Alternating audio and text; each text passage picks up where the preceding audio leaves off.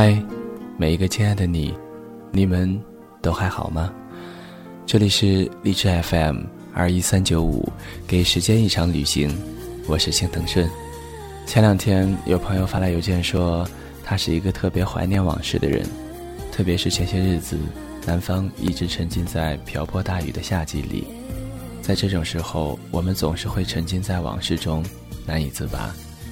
其实青藤顺也是一个特别珍惜往事的人，不管往事是快乐的还是忧伤的，那些过往都是自己曾经真真切切活过的最好证明。我觉得人分为两种，一种人有往事，另外一种人没有往事。有往事的人珍爱生命，对时光的流逝无比的痛惜，因而怀着一种特别的爱意。把自己所经历的一切珍藏在心灵的谷仓里。世上什么不是往事呢？此刻我所看到、听到、经历到的一切，无不转瞬即逝，成为往事。所以，珍惜往事的人，便满怀爱怜地注视这一切，注视即将被收割的麦田，正在落叶的树，最后开放的花朵，大路上边走边衰老的行人。这种对万物的依依惜别之情，是爱的至深源泉。由于这种爱，一个人才会真正的用心在看，在听，在生活。是的，只有珍惜往事的人，才真正在生活。没有往事的人，对时光的流逝毫不在乎。这种麻木使他轻慢万物，凡经历的一切都如过眼云烟，随风飘散。什么也都留不下，他根本没有想到要留下，他只是貌似在听，在看，在生活罢了。实际上，早已是一具没有灵魂的空壳。珍惜往事的人，也一定有一颗温柔爱人的心。当我们的亲人远行或故世之后，我们会不由自主地百般追念他们的好处，悔恨自己的疏忽和过错。然而，事实上，即使尚未生离死别，我们所爱的人，何尝不是在时时刻刻离我们而去呢？浩渺宇宙间，任何一个生灵的降生都是偶然的，离去却是必然的。一个生灵与另一个生灵的相遇，总是千载一瞬；分别，却是万劫不复。说到底，谁和谁？不同是这空空世界里的天涯沦落人呢？在平凡的日常生活中，你已经习惯了和你所爱的人的相处，仿佛日子会这样无限的延续下去。忽然有一天，你心头一惊，想起时光在飞快流逝，正在无可挽回的把你和你所爱的人，以及你们共同拥有的一切都带走。于是，你心中升起一股柔情，想要保护你的爱人，免遭时光的劫掠。你还深切地感受到，平凡生活中这些最简单的幸福，也是多么的宝贵，有着稍纵即逝的惊人的美。人是怎样获得一个灵魂的？通过往事，正是被亲切爱抚着的无数往事，使灵魂有了深度。和广度，造就了一个丰满的灵魂。在这样的一个灵魂中，一切往事都继续活着。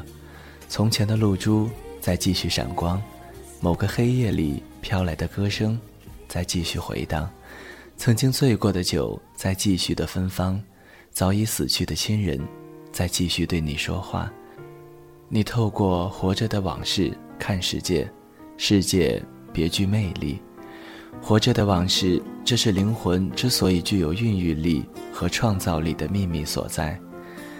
在一切往事中，童年占据着最重要的篇章。童年是灵魂生长的源头。我甚至要说，灵魂无非就是一颗成熟了的童心，因为成熟而不会再失去。圣埃克苏佩里创作的童话中的小王子说得好。使沙漠显得美丽的是它，在什么地方藏着一口水井？我相信童年就是人生沙漠中的这样一口水井。始终携带着童年去走人生之路的人是幸福的。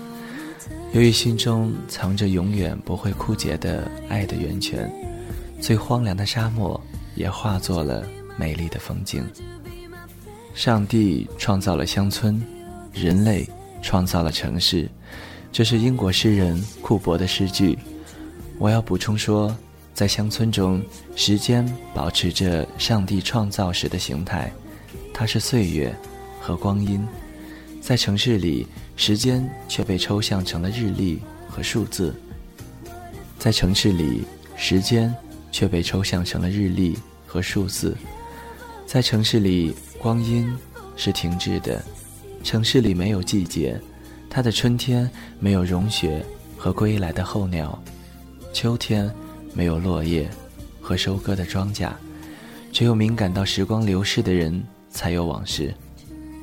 可是城里人整年被各种建筑物包围着，他对季节变化和岁月交替会有什么敏锐的感觉呢？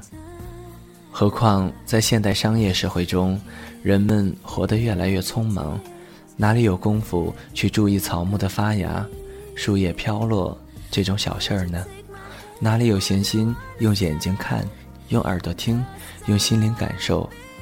时间就是金钱，生活被简化为尽快的赚钱和花钱。沉思未免奢侈，回味往事简直是一种浪费。一个古怪的矛盾由此产生了：生活节奏加快了，然而没有生活，天天争分夺秒。岁岁年华虚度，到头来发现一辈子真短，怎么会不短呢？没有值得回忆的往事，一眼就望到了头。当你老了，头发白了，睡意昏沉。当你老了。走不动了，炉火旁打盹，回忆青春。多少人曾爱你青春欢畅的时辰，爱慕你的美丽，在意或真心。只有一个人。还爱你虔诚的灵魂，爱你苍老的脸上的皱纹。当你老了，眼眉低垂，灯火昏黄不定，风吹过来。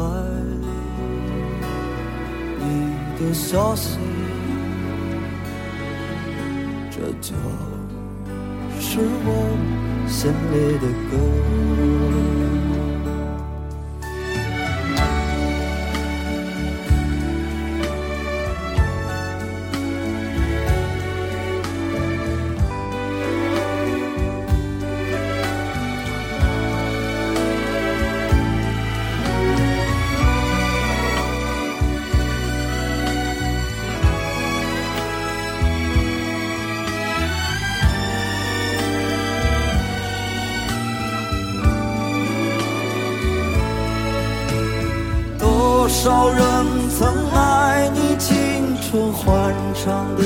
时辰，爱慕你的美丽，在意或真心。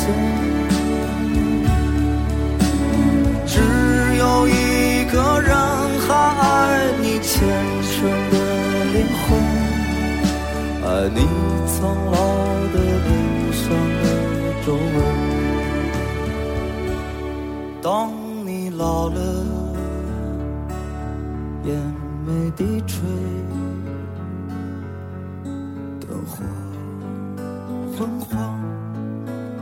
不定，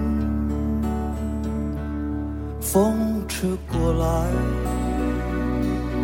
你的消息，这就是我心里的歌。当我老了，我真希望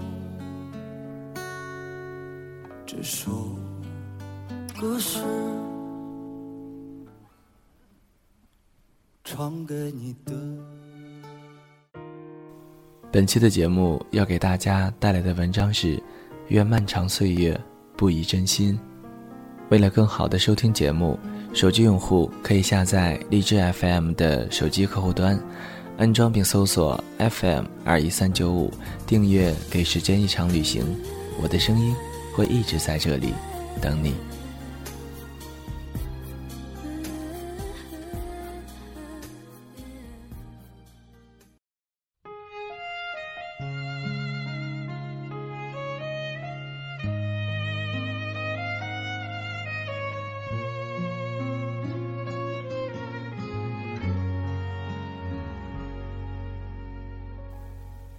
一直很喜欢看一书的书，他笔下的艺书女郎大多独立、漂亮、努力、坚强，有个性、有魅力。印象最深的是一位艺书女郎说过的一段话：“我独自生活了那么久，一肩膀撑住了许多的事，好的坏的，总是自己应付，再也想不到会有人来助我一臂之力。”你的出现令我几乎精神崩溃，我禁不住这样的高兴，大哭好几场。或者我不应该如此说，但我知道，你不会看清我。又或许对这段话的记忆如此深刻，是因为它透露了我内心深处的某种潜意识，某种渴望。有句话是这样说的：当你真心渴望某样东西的时候，全宇宙都会帮助你。我不知道是不是这样的渴望隐秘地持续了很多年，宇宙终于收到了我的信号。我和季先生就像两颗距离遥远的星球，独自运转了那么多年后，终于轨迹重叠，共同运转。好友问：“你太不够意思了，谈恋爱都不告诉我们一声，什么时候谈的呀？”我想了想，发现给不出一个确切的答案。爱情。它是什么时候发生的呢？我真不知道。但是和季先生的爱情的确就这样发生了。很多人都遇到过这样的问题：你喜欢什么样的人？不同的年龄阶段或许都有不一样的答案。中学时喜欢篮球打得好、颜值很高、有点拽、成绩好的男生；大学时喜欢优秀、高大帅气。有才华又浪漫的男生，经历的两段失败恋爱，让我开始意识到，帅气、优秀、才华、浪漫、有钱、有颜值，那些字眼都不足以换来执子之手、与子偕老的美好。再后来遇到这样的问题，我的答案变成：喜欢有责任感、性格脾气好、有上进心、实在、孝顺、有能力、大方。和我聊得来，有相近的三观，有共同兴趣爱好的男生，如果个子高，长得帅，就算是附加分，额外的惊喜。朋友们听完后都不约而同地说：“亲爱的，你这要求有点高啊。”我睁大眼睛心想：高吗？但是他们的语气和神情，应该说明了答案。于是再后来，我就不再回答这样的问题了。当身边越来越多的人恋爱、结婚和生子，看着别人家的欢乐和幸福，我也怀疑过是不是真的要求太高了，是不是应该少一些要求，多给别人一些机会？因为坐在几万米高空望着云海发呆，飞行二十几个小时时，拼命工作到半夜时，生病独自去医院打针时。一个人站在伦敦桥上看夜景，许下生日愿望时，看着一对对牵手走在根西岛海边的夫妻时，我都有过不止一次，觉得自己会一直这样孤独下去。直到有一天看了一篇文章，看得我内心百转千回，结尾的几段话更是让我泪流满面。是的，你的心里还是渴望恋爱的，但不是因为你一个人过得不好，而是你想把你发现的所有世界上的新奇和美丽，与一个能够理解你的人分享。因为一个真正成熟、睿智、内心强大的男人会知道，和你在一起的一生会是高尚的、纯粹的，脱离了低级趣味的一生。你还是会继续的对世界好奇，继续努力，你会成为他物质上、生活上、精神上最好的朋友。你们将是灵魂上的双胞胎。毕竟，在遇到他之前，你已经很努力。很努力地走过了一段属于你自己的路，成为了你最想嫁的男人。那一刻，我觉得最想嫁的男人出不出现都是那么一回事儿了，因为我已经成为了那个人。我把文章分享给了妈妈，然后发微信说：“妈妈，也许我会一直单身下去了。如果我以后真的没有结婚，希望你别怪我。”我只是希望你能有一点心理准备。妈妈云淡风轻地回复了我一句话：“顺其自然，缘分来的时候挡都挡不住。”某天早晨醒来看微信，看到闺蜜刷刷刷的发了很多条语音给我，另附带了 G 先生的名片。某天和 G 先生第一次聊天时，知道他想吃油焖大虾。刚好那天我做了大虾，还拍了照，鬼使神差的给他发了照片过去。那时加拿大凌晨三点多，，G 先生因为通宵画图，饿得饥肠辘辘。某天我心情不好，巨先生刚好给我打电话，安慰我低落的情绪，跟我说他以前在英国留学时的生活，听我说一些乱七八糟的故事。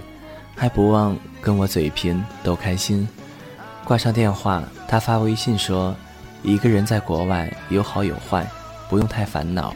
孤独也会使人成熟。”某天，我因为旅行订火车票的事问他，他放下手里忙着的所有事，同步开着网页，一点一点地教我，不厌其烦地帮我查各种信息。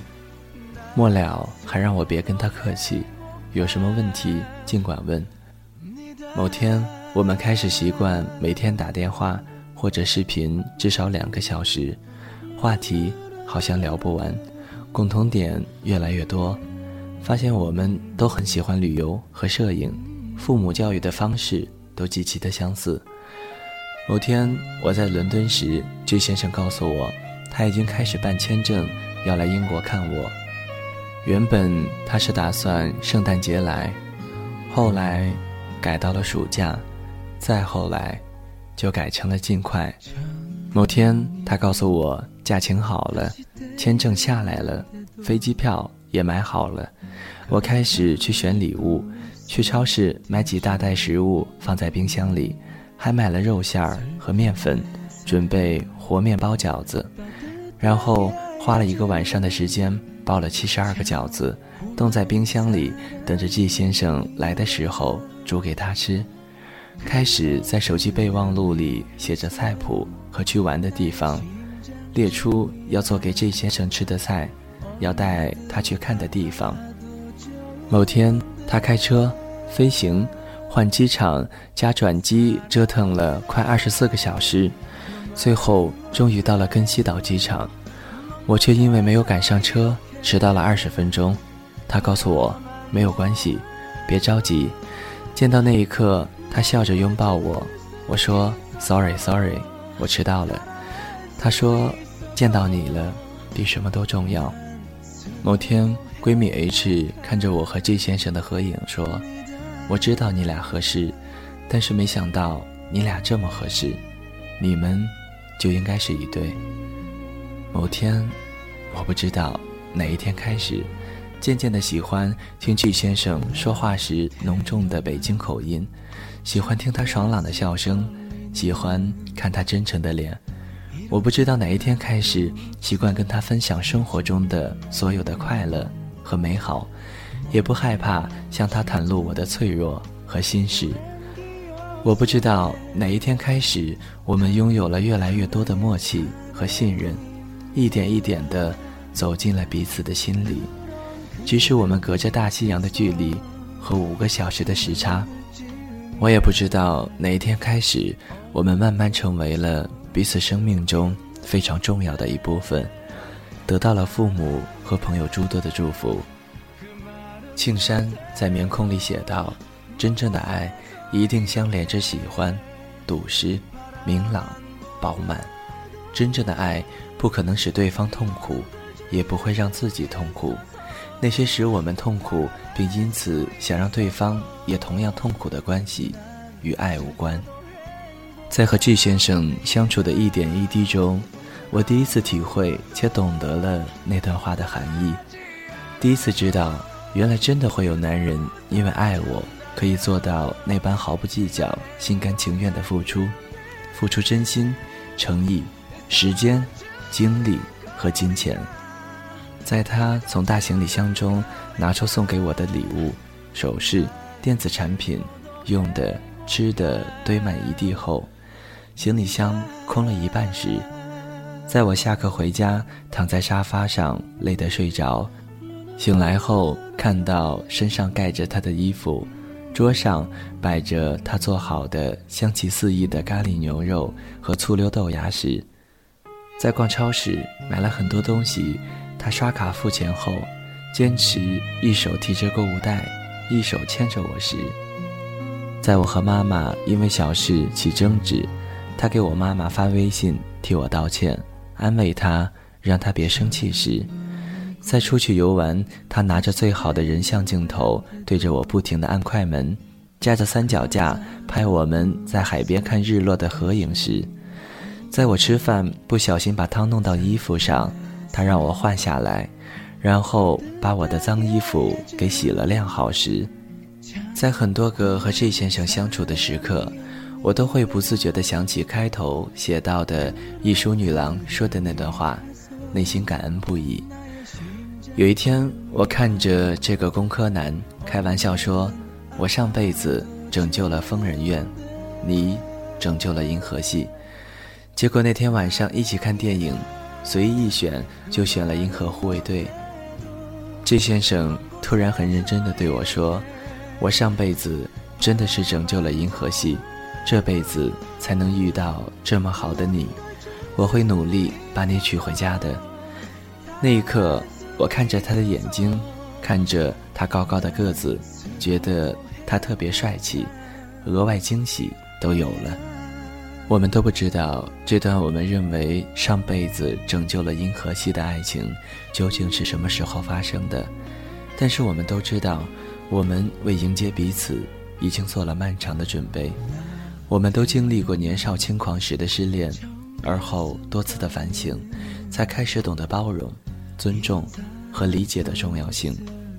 我们都有过数次独自一人的旅行，而后才懂得世间美好的风景要有人分享才更美丽。我们都忍耐过孤身一人在异国生活工作的寂寞，而后才懂得如何与自己相处，平衡内心和外部世界的连结。我们都承担过生活给予的冷漠、挫折和失败。而后才懂得感恩和真情的可贵。季先生回到加拿大后，有次我起床后收到他在我睡觉时发的微信，我很感激你走进了我的生活里，更走进了我的心里。我十分的爱你，珍惜我们之间的爱情，缘分可能就是这么有趣。你求他时他不来，当你认真过好你生活的时候，他会悄然来到你的身旁。我已经等待这个时刻等了很久，我会牢牢抓住这份上天赐予的缘分，好好爱你，珍惜你，而我又何尝不是呢？等待了许久。有部英文短片中说：“好东西只属于那些耐心等待的人，那样的等待是值得的，因为在等待中，我们都真切地看着自己在一点一滴地成为更好的人。”等待也让我明白，我想要的尘世的幸福，就是抛弃所有的虚无缥缈，两个人在一起经历生活，努力工作，照顾关心彼此，不回避问题，不逃避责任，如此对拥有这般踏实安心的感情充满感恩。幸福来得晚一些，什么时候来，那都没有关系，只要那幸福是真的。有一天，当我们遇见真爱，就会明白，曾经经历过的人渣也好，伤心和眼泪也罢，只是让我们学会懂得独立和自爱，也懂得包容、理解和成全。那些一个人经历过的孤独和奋斗。委屈和痛苦，都是在磨砺我们成为更好的人，从而遇到更好的人。所以，相信自己内在的力量，相信自己值得被爱，相信一切都是最好的安排。愿漫长岁月，情深似海，不忘初心，不移真心。